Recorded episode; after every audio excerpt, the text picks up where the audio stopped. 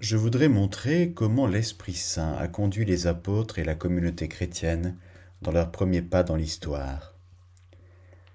Lorsque Jean mit par écrit les paroles de Jésus sur l'assistance du Paraclet, l'Église en avait déjà fait l'expérience pratique, et c'est précisément cette expérience qui se reflète dans les paroles de l'évangéliste. Les actes des apôtres nous montrent une Église qui est pas à pas conduite par l'Esprit. Cette conduite ne s'exerce pas seulement dans les grandes décisions, mais aussi dans les choses de moindre importance. Paul et Timothée veulent prêcher l'Évangile dans la province d'Asie, mais le Saint-Esprit les en avait empêchés.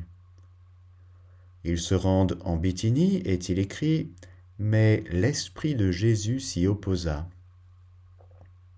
On comprend d'après ce qui suit la raison de cette orientation pressante. L'Esprit Saint poussait ainsi l'Église naissante à quitter l'Asie et à entrer dans un nouveau continent, l'Europe. Paul va jusqu'à se qualifier dans ses choix de prisonnier de l'Esprit. Ce n'est pas un chemin droit et lisse que celui de l'Église naissante, la première grande crise est celle de l'admission des païens dans l'Église. Il n'est pas nécessaire d'en évoquer de nouveau le développement. Ce qui nous intéresse, c'est seulement de rappeler comment la crise est résolue.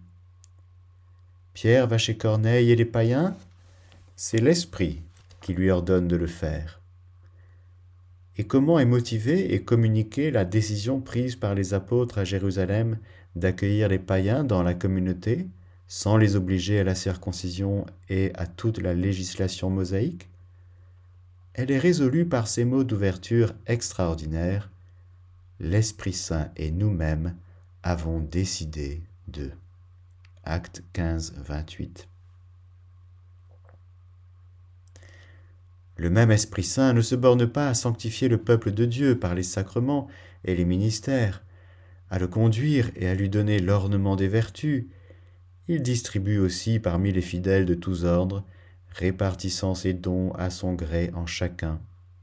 Les grâces spéciales qui rendent aptes et disponibles pour assumer les diverses charges et offices utiles au renouvellement et au développement de l'Église, suivant ce qu'il est dit, c'est toujours pour le bien commun que le don de l'Esprit se manifeste dans un homme. 1 Corinthiens 12, 7. Ces grâces, des plus éclatantes aux plus simples et aux plus largement diffusées, doivent être reçues avec action de grâce et apporter consolation. Nous sommes devant la redécouverte de la nature non seulement hiérarchique, mais aussi charismatique de l'Église.